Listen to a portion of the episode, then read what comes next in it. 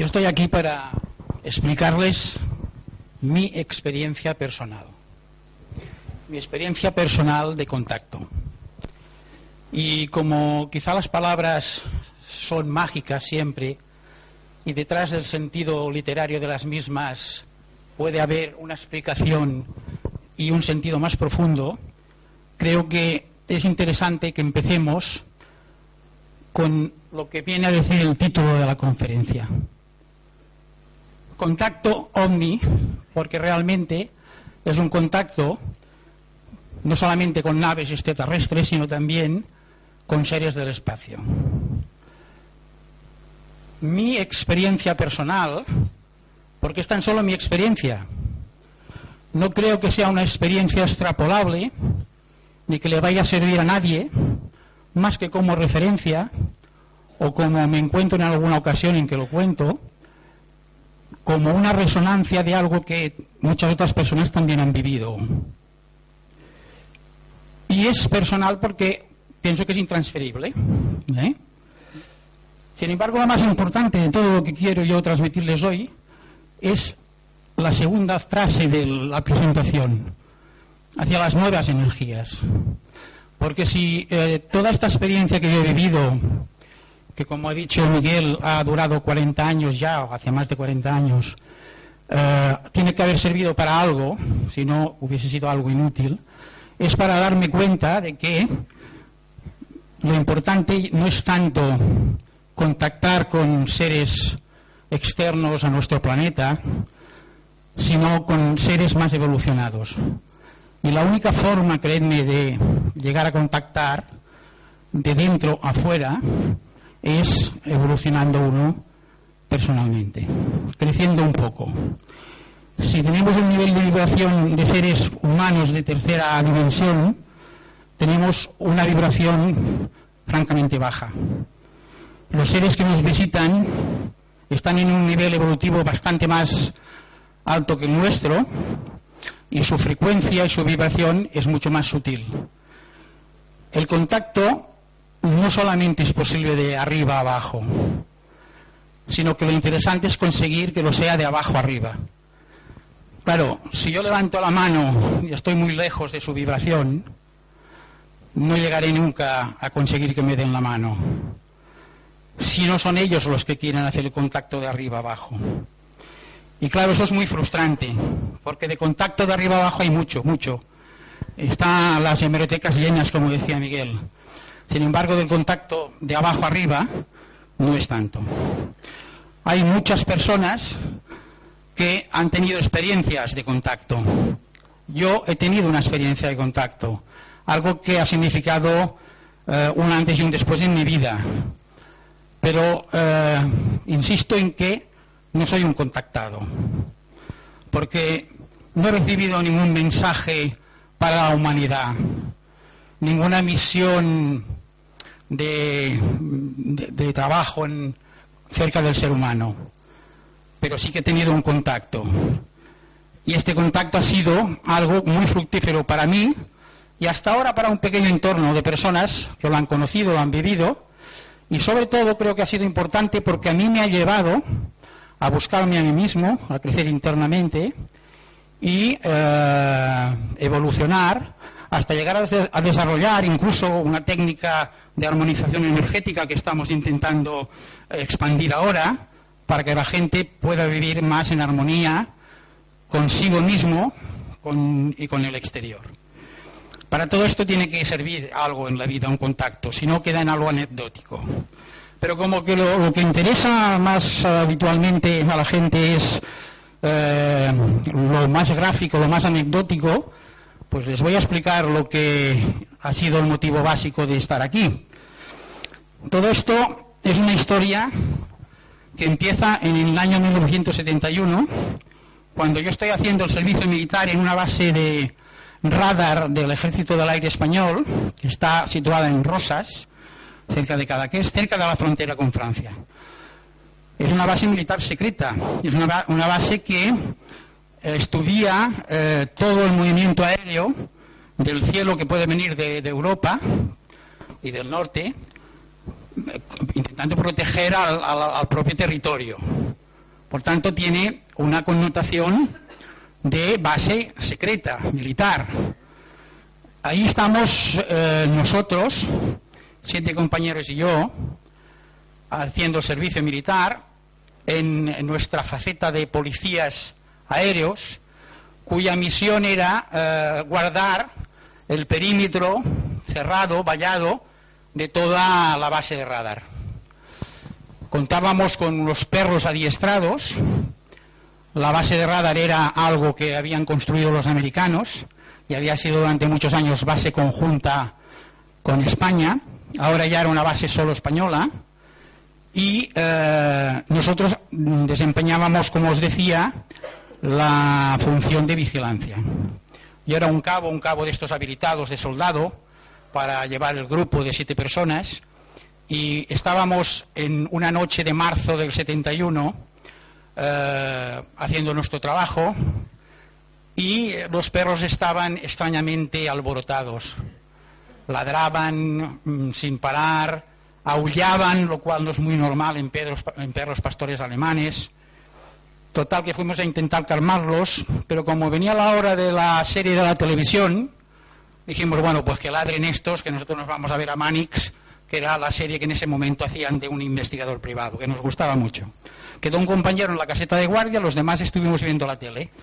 Todo el tiempo que estuvimos viendo la tele, los perros ladraban y ladraban y ladraban.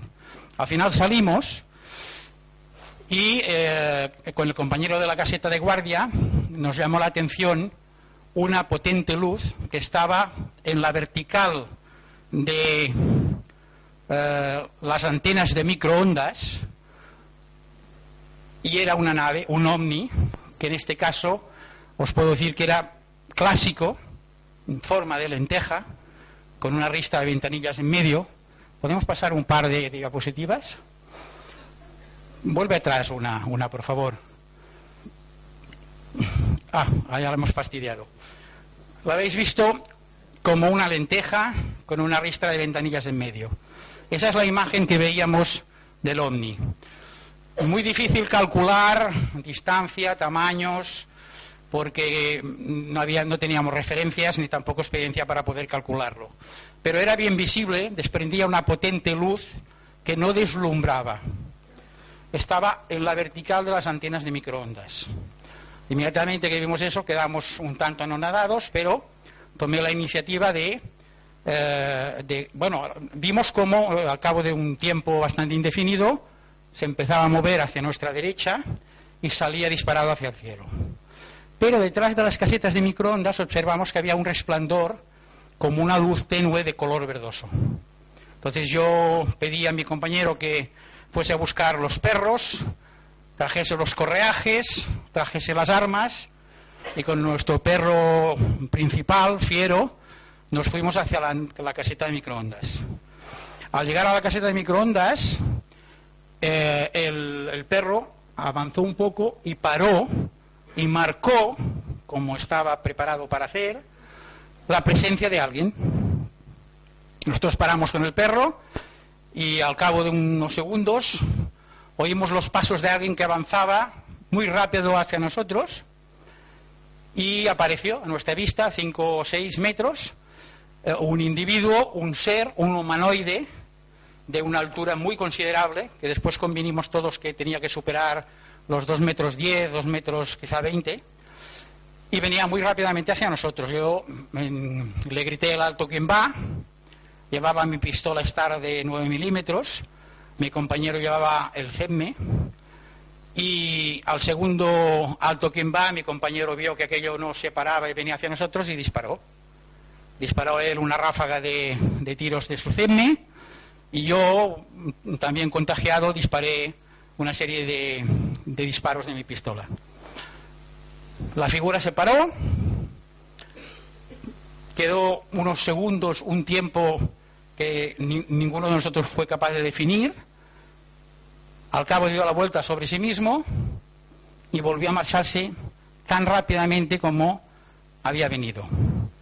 Lo último que vimos fue un golpeteo contra la valla metálica hay dos vallas rodeando todo el perímetro de, reja metálica, un golpeteo y silencio posteriormente.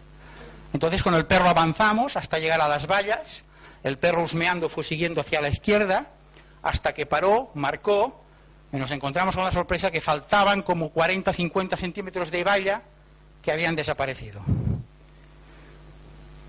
El perro, al sacar la cabeza hacia afuera de la valla, se tranquilizó, dejó de marcar, tiene unas posiciones, tienen una, una situación de una posición de cola, un gruñido que marca cuando hay algo, cuando no lo hay, y me hizo dar cuenta de que aquello momentáneamente como mínimo había terminado.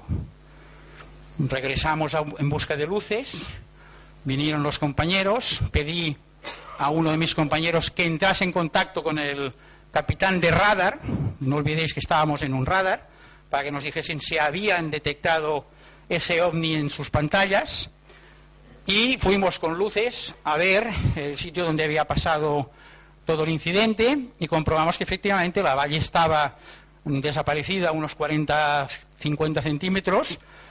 Eh, eso al día siguiente tuvimos que repararla con alambres para cerrarlo y fue muy evidente. Y ahí empezó un follón enorme. Llegaron el capitán de guardia de la base, prepararos que os vamos a meter un puro, porque aquí estabais borrachos y habéis disparado. Pero bueno, afortunadamente ante esta cuestión de la valla, que como mínimo obligaba a investigar un poco, pues nos pudimos salvar. El capitán de radar me llamó, me pidió toda, toda clase de informaciones y me dijo que ya hablaríamos, que me fuese a dormir. Todo esto fue el incidente básico.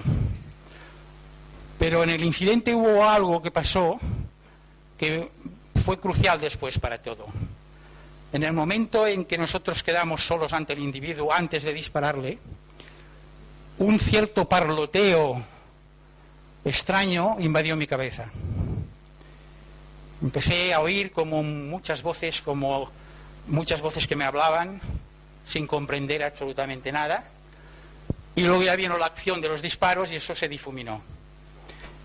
Esa noche cuando dormí, en mi sueño me vi trasladado de nuevo al lugar de donde ocurrieron los hechos.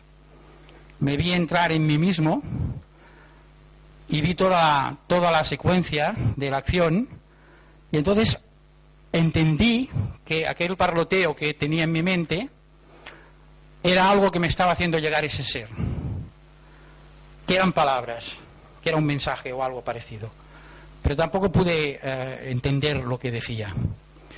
No fue hasta la segunda o tercera noche en la que afortunadamente volvió a aparecer el ovni de nuevo sobre la vertical de las antenas de microondas, aunque en esta ocasión mucho más arriba, ya lo vio toda la gente de la base y dos días después pasó de nuevo y lo vio todo rosas y todo cada que es porque aquello había corrido como la pólvora y sobre todo porque vinieron dos aviones del ejército del aire español, dos Phantoms, y siguieron al objeto avisados por el radar. Nuestra credibilidad había quedado salvada, evidentemente, pero el misterio solamente empezaba en ese momento para nosotros. Fue la tercera noche, como os digo, en que las imágenes en el sueño volvieron a mí y en esa ocasión entendí el mensaje que ese ser me estaba enviando.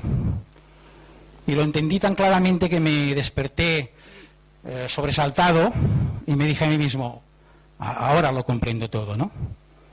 volví a caer en un, en un sueño profundo y al día siguiente mm, recordaba que había sabido lo que me estaban diciendo, pero no recordaba en absoluto el contenido de lo que me habían dicho. No fue hasta bastantes años más tarde en que ese archivo guardado en mi mente se abrió y tuve la respuesta que en ese momento no se me había dado. Este incidente fue mucho más largo, hay muchas connotaciones detrás de él podéis encontrarlo narrado ampliamente en el libro que, hemos, que, me, bueno, que editó mi esposa y me regaló unas navidades para hacerme contento y que podéis conseguirlo si queréis.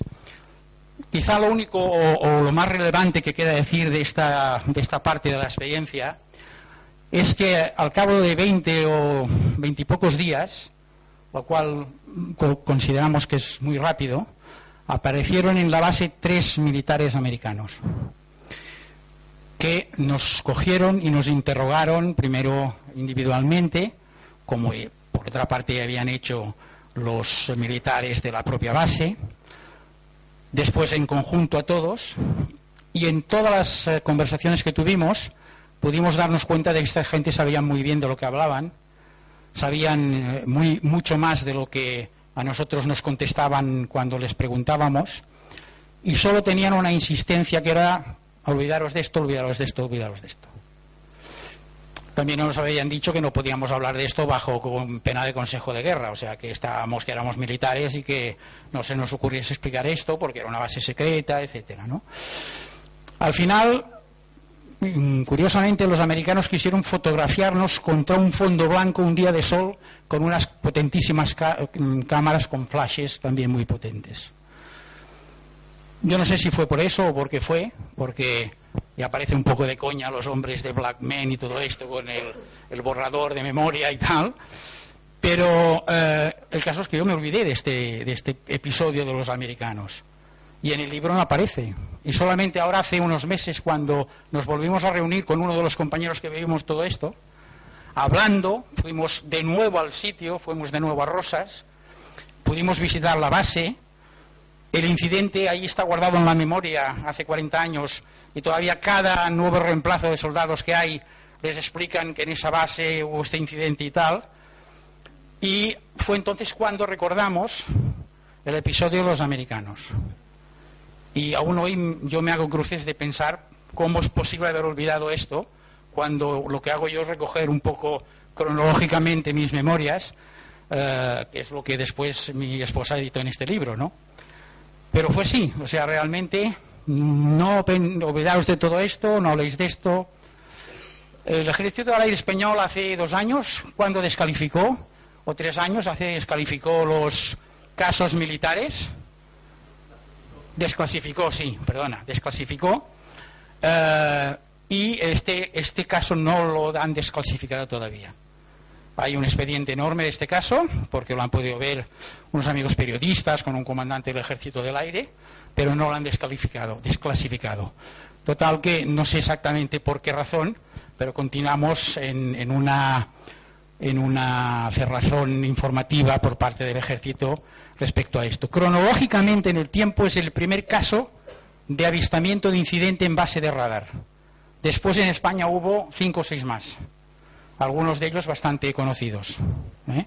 en Mallorca, en Canarias, y en, la península también. Pero esto, señores, es el principio de todo. Es la referencia que os hacía Miguel. Yo me canso de explicar esto porque esto es harto conocido, está en la, en la prensa en su día, está conocido, poco mucho cuando salimos del servicio militar lo explicamos y nos emperrábamos en querer convencer a la gente de que aquello era verdad. Y si ahora estamos ya calificados todos, eh, la mayoría de la gente que estamos en este congreso todavía de locos, como comentamos antes, ¿no? Pues en esa época podéis imaginaros, ¿no? Entonces, eh, al final, eh, después del servicio militar, nosotros hicimos un, empezamos un proceso de investigación búsqueda y acudíamos con un equipo, las tres personas que estuvimos más implicadas en el incidente, a investigar cualquier noticia que teníamos, ¿no?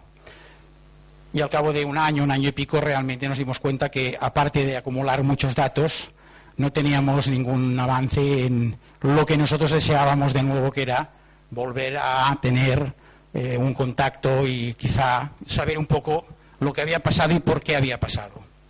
Ahora vamos a pasar unas diapositivas. Esto es las fotos del servicio militar. Ya veis que aquí todavía era guapo. Ahora ya, ya no hay nada que hacer. No sé quién me pedía el otro día una foto para un curso. Digo, por mucho que te envíe la foto, no lo vas a arreglar esto ya. Pero aquí, es verdad que era guapo todavía aquí. Bueno, pues este era Fiero. Estos mis compañeros, dos de los cuales fueron los que estuvieron en el incidente. Este es el que disparó su CEME.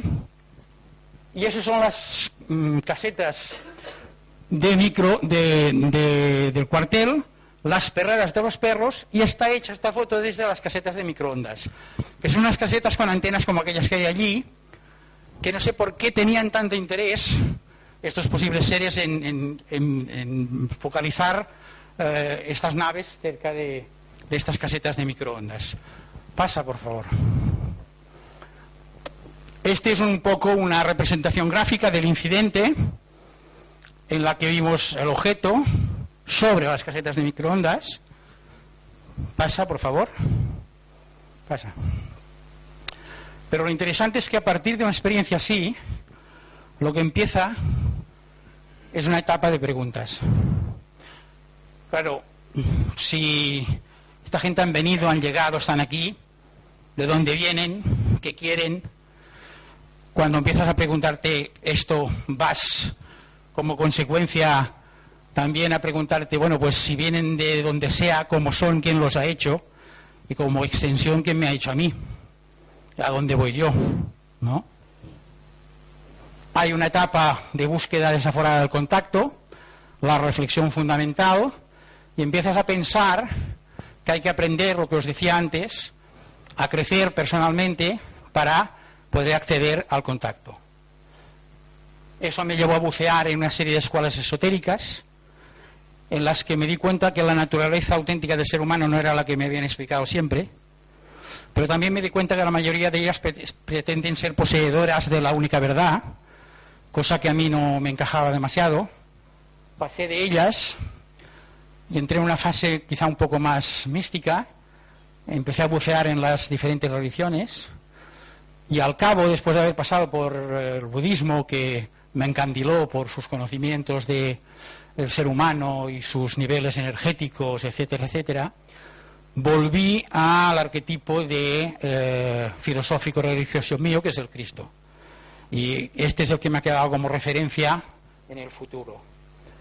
A partir de aquí hay cosas que hay que trabajar mucho, porque, como los miedos, porque nos han hecho de miedos, quieren que estemos llenos de miedos, porque nos dicen que nos solucionan los miedos parcialmente, y cuando ya tenemos todos nuestros miedos cubiertos, llegando al absurdo a lo mejor de tener un seguro de vida para no tener miedo a la muerte, que ya me explicarás qué cachondeo, al final después tienes un miedo mayor a todos estos, que es el miedo a perder todo lo que tienes, que te cubre los miedos.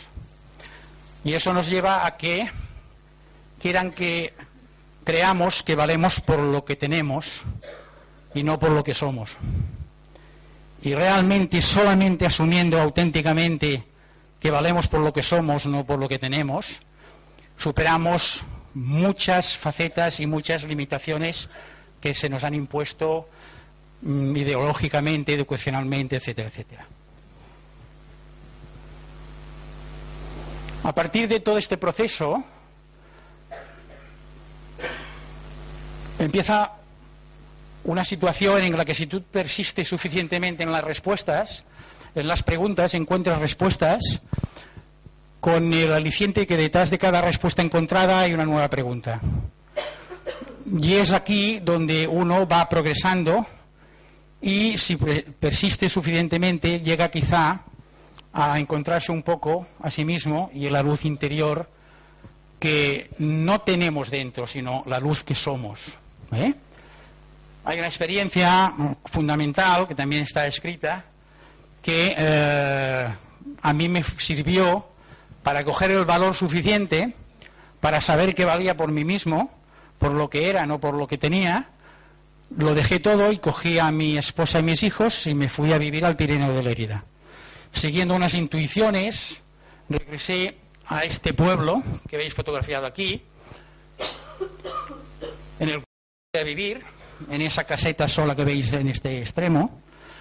Y ahí empezó otra etapa de mi vida absolutamente diferente. Yo aquí adquirí un cierto nivel de paz y de armonía personal, trabajando en el campo. Me dedicaba a recoger plantas medicinales, tenía abejas que producían miel, criaba urogallos en la granja del pueblo y eso me llevó a un nivel más cotidiano y diario de paz y de armonía. Me pude centrar en la vida que quería, en mis meditaciones. Y fue entonces cuando resurgió el contacto. Fue entonces, al cabo de diez años, aparece de nuevo el contacto. El contacto en esta ocasión, primero, eh, a través de un, de un medio más o menos rutinario que es el que se preconizaba en ese momento, que era la psicografía. Y yo empecé a hacer de pronto una noche que sentí unos impulsos tremendos, de tomar lápiz y papel, empecé a psicografiar y después de 48 páginas de garabatos que todavía conservo, eh, apareció un mensaje y empezó el contacto realmente auténtico con los mismos seres que vinieron a vernos cuando hacíamos el servicio militar.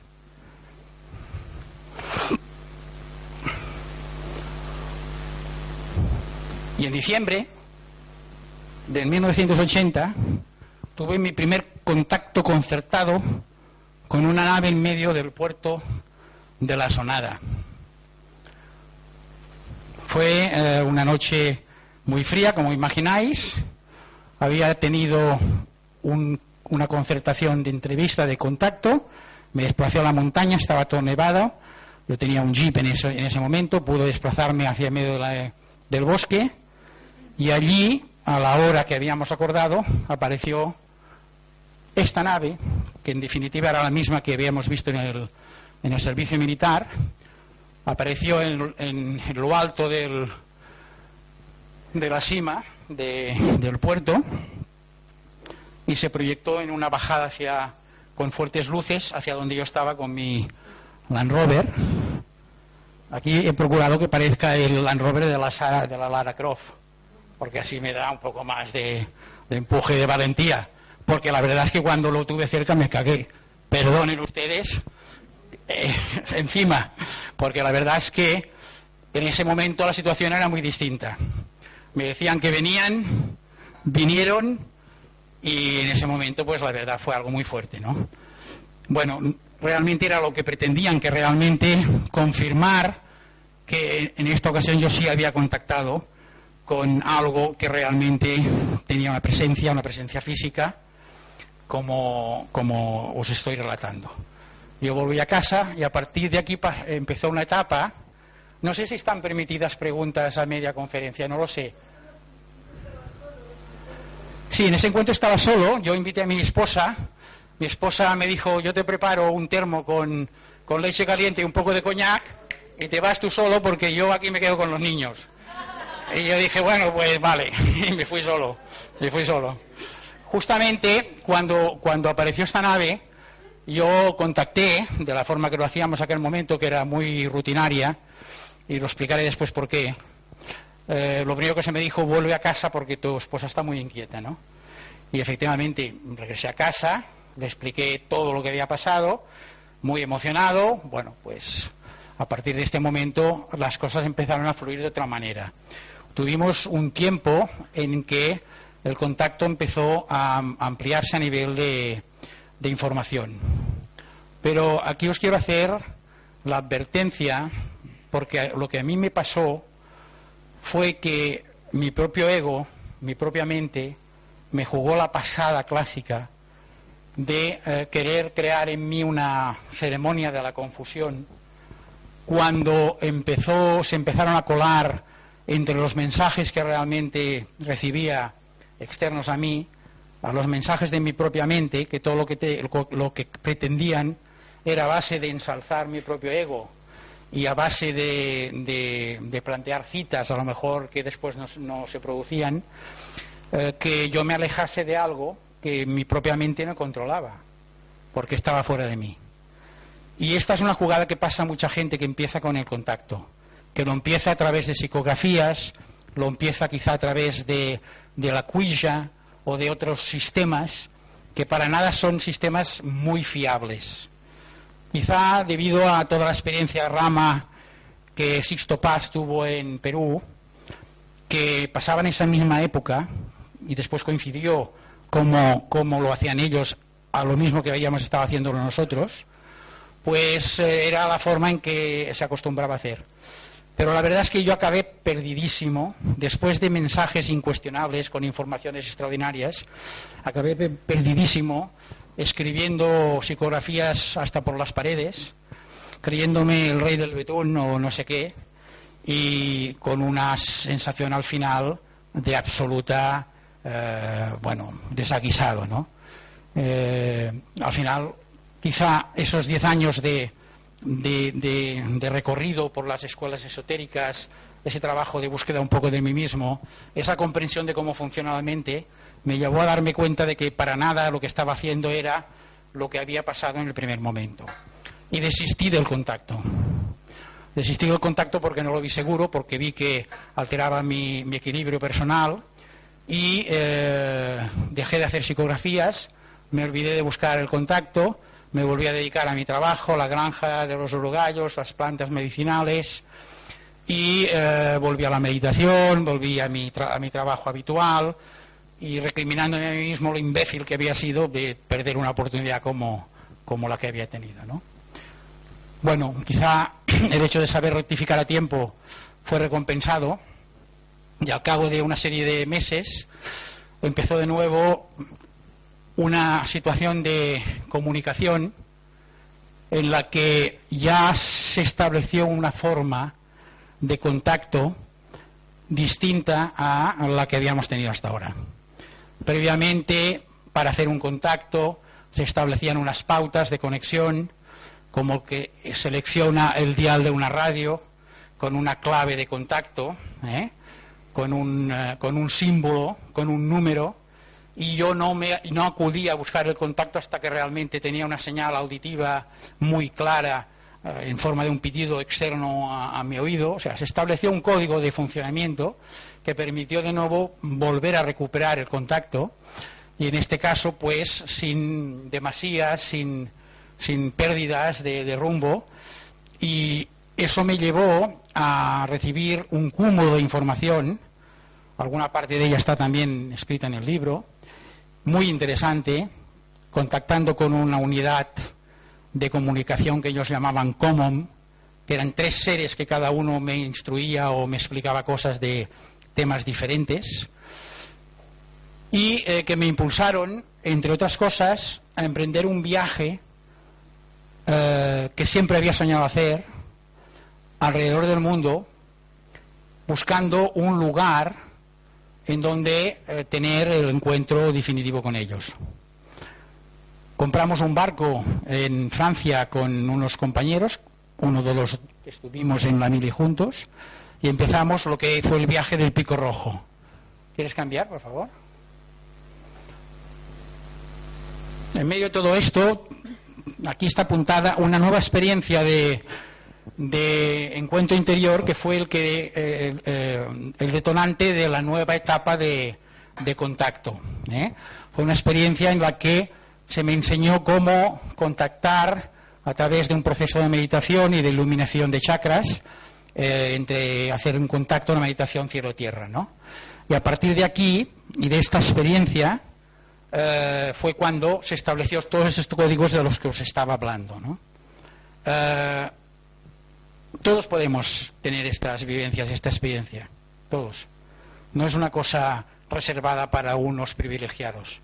En nuestra propia naturaleza como seres humanos va intrínseca la capacidad de conseguir esta iluminación interior, de salir un poco de ti mismo y verte desde lejos y conseguir evolucionar. En los dos o tres casos que están descritos en el libro están las claves, las pautas para que todo el mundo pueda llegar a hacerlo porque hay unas, unas cuestiones, unas, unas circunstancias que son idénticas en todos los elementos que propician que tú puedas estar en unas condiciones para poder lograrlo. Cambia, por favor. Pero esto sería otra conferencia completa, ¿me entendéis? No vamos a entrar en ello porque nos interesaba llegar al momento del viaje del Pico Rojo. Este fue un viaje que hicimos con un barco de considerables dimensiones, como veis, eh, que acabó llevándonos a Perú y que propició que en el, medio del Atlántico, el 28 del 1 de 82, yo tuviese una experiencia de contacto que en este caso, no sé en la nomenclatura actual de, de si primera fase, segunda, no sé, no, sé, no sé eso cómo va exactamente, pero fue un viaje en, en astral, inducido, en el que otro compañero y yo fuimos llevados a una esfera de luz en donde los tres seres que comunicaban conmigo nos eh, recibieron y estuvimos en contacto con ellos durante un tiempo indefinido que en, horas terrestres fueron un par de horas. mientras nuestros cuerpos mm, descansaban en las literas del barco. Eso fue para mí una combinación, porque ahí sí que se me entregó información de mm, toda una mm, cuestión de, de acontecimientos, un seguido de acontecimientos que iban a aparecer en mi vida y que me llevarían pues a, conseguir un poco el propósito que os tengo que decir ahora que para mí personalmente es el propósito mm, que me lleve a regresar a casa. Si estamos en un camino de desdensificación y queremos dejar de ser seres humanos de tercera dimensión para ser seres energía de cuarta dimensión o seres de luz de quinta dimensión, estaremos en un proceso de desdensificación que nos permitirá hacer un camino de regreso a casa que no es otro que el de volver a la energía primigenia de la que venimos. El Boy Cruz, el pico rojo, en, en, palabras españolas, el pico rojo, nos permitió tener esta experiencia en medio del Atlántico, que fue una experiencia pues muy contundente. Después llegamos a, a Perú, Perú. Perú nos llevó a ver eh, lugares, cambia por favor, muy especiales como Machu Picchu, como Sacsayhuamán, como las, las pistas de Nazca, en la que los vestigios de la presencia de seres extraterrestres en intervención en la humanidad eran más que evidentes, pero sobre todo porque nos tenían que llevar a encontrar un lugar eh, que habíamos recibido información eh, donde podríamos eh, quizá encontrar información, un cierto tesoro de conocimientos, ¿no? que quizás se podía confundir con un tesoro de oro, hablando de los incas y tal, pero en realidad estábamos hablando más de un tesoro de conocimientos. Allí nos encontramos con Eric von Daniken, estuvimos con Andreas Faber-Kaiser, que colaboraban en nuestro viaje, y con indicaciones de ellos llegamos a, encontrarnos en un lugar de Perú que se llama Libitaca, en donde existen unas cuevas a las que penetramos hasta donde pudimos, porque las encontramos derrumbadas, que se asegura que son cuevas que llegan a conectar mm, por debajo de la tierra hasta Nazca, ¿no? Digo hasta Nazca, hasta uh, Cuzco, ¿vale? Eh, fue una experiencia interesante, pero sobre todo lo interesante fue que en, entre casualidades cambian entre casualidades, lo que ocurrió, que yo creo que fue el motivo real por el que a mí se me llevó a Perú, y porque además fue parte de lo que me dijeron en la experiencia del Atlántico, nos encontramos con esta gente que veis aquí, que llamamos los monásticos. Son un grupo esotérico del norte de Europa, que no son públicos, y que tienen unos maestros que aparecen cada 12 años, como es el caso de esta mujer que veis aquí, Quiné, que recoge entre todo el alumnado que tiene en todo el mundo un grupo de 12 personas y haciendo un periplo por el planeta Tierra, siguiendo las indicaciones energéticas que van encontrando, les conduce esta maestra a un portal dimensional en el que pueden llegar a pasar y cambiar de nivel dimensional.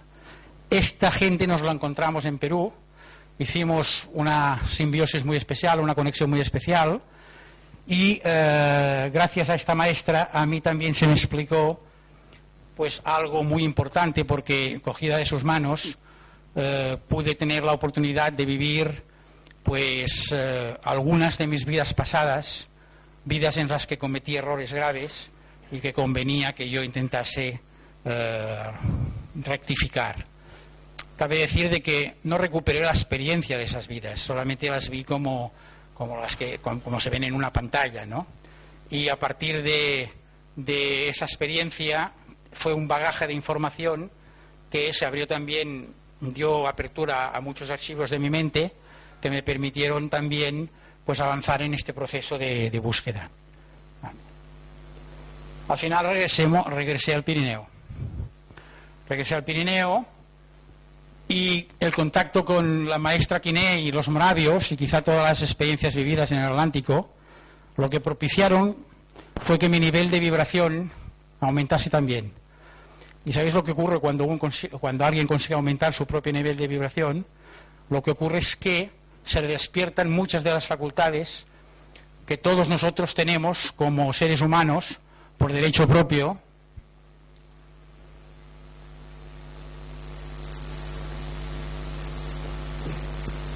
y esas facultades que son naturales, que no son para nada paranormales, sino que debían ser normales en todos nosotros, se te despiertan y te empiezas a encontrar con fenómenos de telepatía, de premonición, se potencia tu propia capacidad de curación, si ya la tenías, como era nuestro caso, pues todavía más, y pues puntualmente se daban situaciones de visión de aura. Realmente era la constatación de que habías estado en contacto con una vibración más alta que había llegado a influir sobre tu propia vibración, ¿no?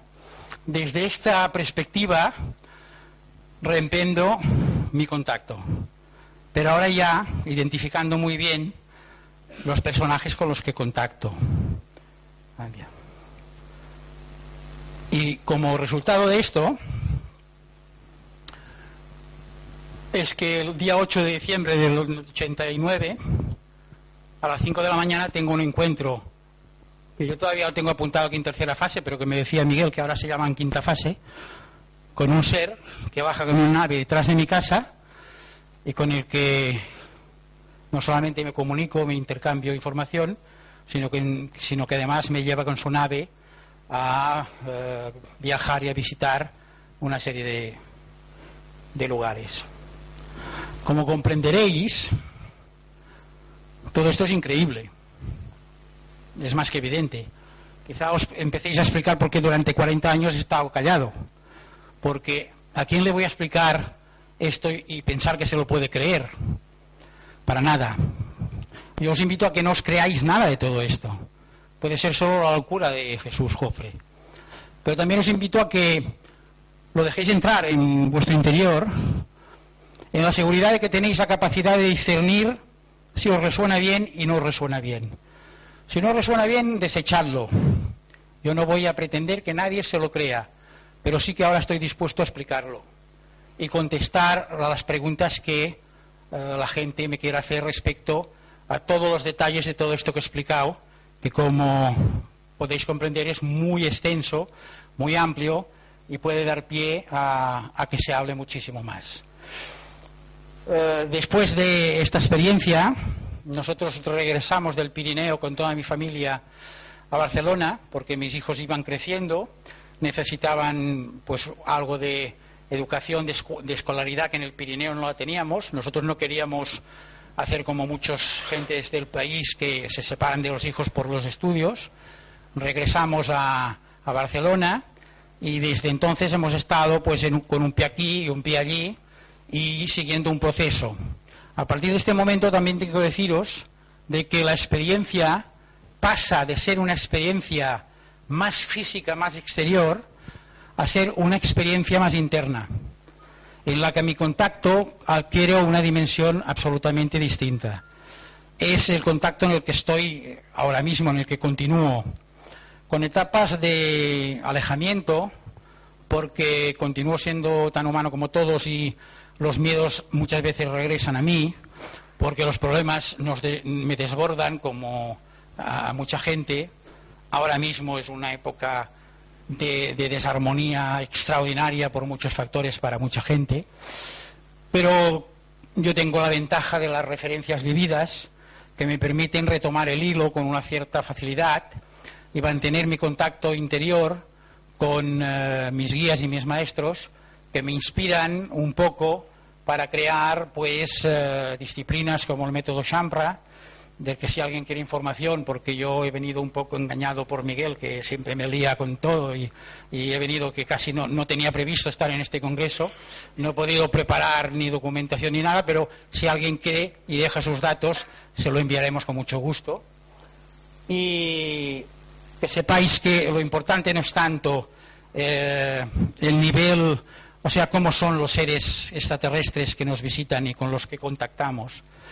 No es tanto si son altos, bajos, verdes o grises, sino lo importante es el nivel evolutivo en el que están. Porque dependiendo del nivel evolutivo que tengan, podemos esperar de ellos o una cosa u otra. Eh, hay seres de tercera dimensión, como el ser humano, con tecnología para viajar por el espacio ya sabéis, los agujeros de gusano y todas estas cosas. Y estos cuando llegan aquí lo que hacen es abducir, eh, investigar, usarnos como cochinillos de indias, ¿no? Eh, si los seres son de cuarta dimensión, son seres eh, energía, que es el nivel al que nosotros tendríamos que ascender, pues quizá podemos esperar de ellos más una idea de ayuda que no utilización. Y cuando contactas con seres como Sharim, que es el ser que habéis visto antes dibujado, eh, es un ser de, quinto, de quinta dimensión, que es prácticamente luz eh, y que ya entre, entre, entre sus, eh, su trabajo, su, su, actividad está simplemente ayudar a diferentes seres que existen en muchos puntos de las galaxias a seguir sus procesos de evolución y crecimiento. Y no me queda nada más que deciros que pues que todos hayáis luz en vuestro interior y ya que estamos de Navidad, felices fiestas a todos. Muchas gracias.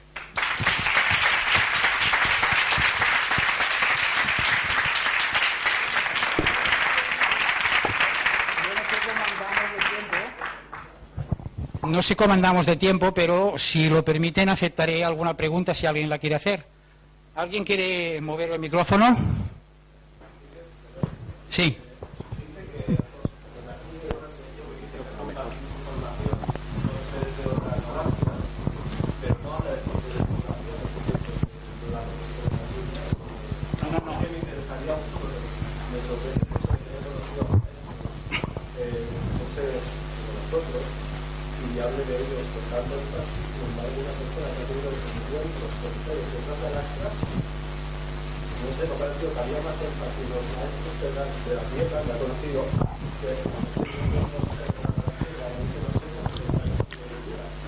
No, mira, eh, claro, dependerá de, al final, al final todo depende de cuáles son tus propios intereses.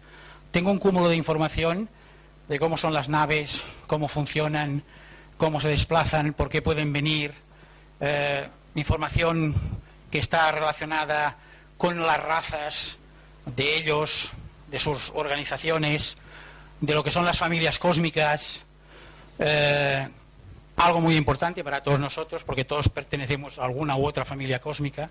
Eso para el futuro será muy interesante.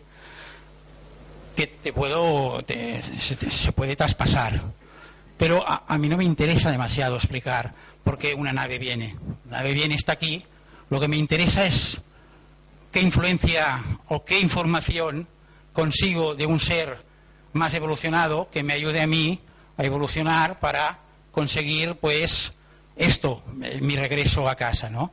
Entonces, ahora en esta conferencia es imposible entrar en, este, en estos detalles porque necesitaríamos todo el día, ¿vale? Pero tampoco es porque yo no quiera explicarlo, ¿me entiendes? O sea, claro, es evidente, ¿no? Siempre nos quedamos a medias un poco en este tema, ¿no? Y, además, imagínate mi frustración cuando en las radios, eh, pues solamente acabo explicando la primera fase y, ya no se habla de nada más. Digo, joder, veintitantos años de, de, seguir un tema y de progresar o no progresar, pero, pero seguirlo y al final solo se queda la cosa en la primera experiencia, ¿no? Entonces, claro, es un poco esta frustración que tú dices, porque claro que hay muchas cosas que explicar, pero muchísimas, ¿no?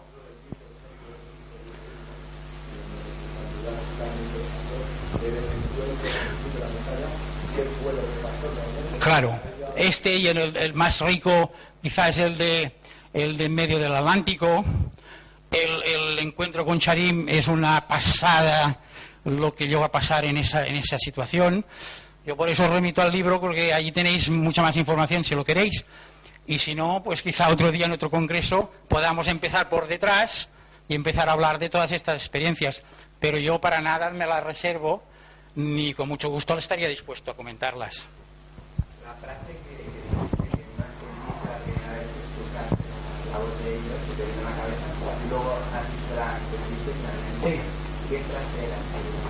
Más que una frase era la explicación de que nos eh, que habían venido. Perdona, sí, la explicación de que habían venido a eh, hacernos tomar conciencia de, que, de un poco de nuestra propia naturaleza y de un proceso que teníamos que eh, estar dispuestos a, empezar a partir de ese momento. No era una frase, realmente era un concepto, era un concepto que me, que me pasaron, ¿no? De cambios y de transformación, pero que de alguna forma instintivamente, aunque el mensaje no se, no se, eh, no se abrió en mi mente hasta al cabo de unos años, eh, instintivamente ya lo empezamos. Porque en el momento que empiezas, como habéis visto, la etapa de las preguntas, en el momento que empiezas a cuestionarte un poco quién eres, de dónde vienes, a dónde vas, y empiezas a buscar, a partir de aquí ya estábamos un poco, ya habían conseguido un poco lo que querían. Pensad que no se encontraron huellas ni rastros de sangre, ni roja, ni verde, ni gris, ni de ningún color. Cuando disparamos a ese individuo, que es otra reflexión, ¿Qué hicimos nosotros un día que nos vienen a ver un ser del espacio? Hombre, ¿esto qué es? ¿No? Pero bueno, primero porque el miedo nos pudo, después porque era nuestra obligación. Nosotros teníamos un intruso dentro de la base, teníamos que pararlo. ¿eh? Pero esa es una reacción que muchas veces cuando alguien me pregunta, ¿cómo no se manifiesta más públicamente? Pues aquí tenéis una respuesta. Se bajan un día en la plaza de Cataluña ¿Qué va a pasar? ¿Rodeado todo de tanques y de policías con escopetas? ¿Me entiendes? O, exactamente. No lo sé. Hay, bastantes parodias hechas, como la película Mars Attack y todo esto, ¿no? Que, bueno, que son divertidas, pero que eh, te, sitúan un poco en la onda de que cómo podíamos reaccionar ante, ante algo tan increíble para nosotros, ¿no? Por eso mm, se, se explica que hay muchos contactos de tipo individual que son más fructíferos quizá que eh, grandes eh, eh, manifestaciones públicas. Porque el contagio de lo que a mí me pasó y a los siete compañeros que estuvimos allí, pues igual se cuentan en, miles y miles de personas que les ha repercutido esta historia, no porque la haya explicado yo directamente, pero que yo la he explicado a unos pocos, estos a otros, y hoy estoy en este congreso porque alguien se la explicó a él. ¿Entendéis? O sea que eh, claro que eh, vinieron eh, a, dejarnos una impronta y la frase o el concepto era este, ¿no? Pero nosotros mentalmente no estábamos preparados para, para oír en ese momento, pero el mensaje lo dejaron. ¿Alguien más? ¿Cerramos? ¿Sabe de dónde, de dónde es? Sí, estamos hablando de procedencias. Y si quieres que seamos muy claros y muy prácticos, Bellatrix, una de las estrellas de Orión cerca de las Pléyades, con bastante influencia del tipo de seres pleiadianos, seres de quinta dimensión.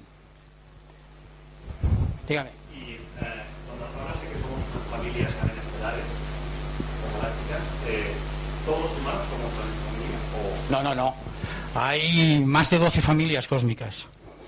Eh, lo que hay en este momento es una afinidad energética que actúa como una polaridad de atracción y se están reuniendo las familias de una forma inconsciente eh, que entra siempre en el parámetro de casualidad.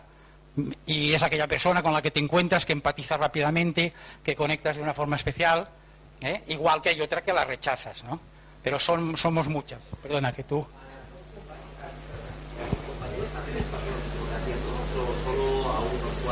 De los tres que estuvimos implicados en la, en la cuestión más eh, directamente. Eh, uno de ellos empezó un periplo y entró en la escuela de la, de la Rosa Cruz. Estuvo muchos años con la escuela de la Rosa Cruz y actualmente es un masón de alto grado. ¿vale? Eh, otro, el que me acompañó después a mí con el viaje del barco, eh, es un auténtico aventurero. Volvió a Perú buscando el oro de los incas. Empezó a desmontar casi una, una iglesia entera hasta que los peruanos dijeron, bueno, tú que vienes a, buscar arqueológicamente, a llevarte todo lo que tenemos aquí, como ya hicieron Pizarro y todos los otros. Y lo echaron a empujones por no meterlo en la cárcel. Y continúa siendo un hombre con una inquietud de, investigador. Yo he ido por el camino que os he explicado.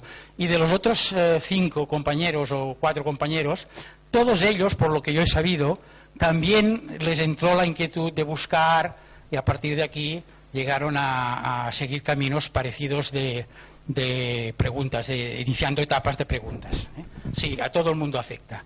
Y eso es todo, ya no me dan más tiempo. Repito, muchas gracias. Muchas gracias, Jesús.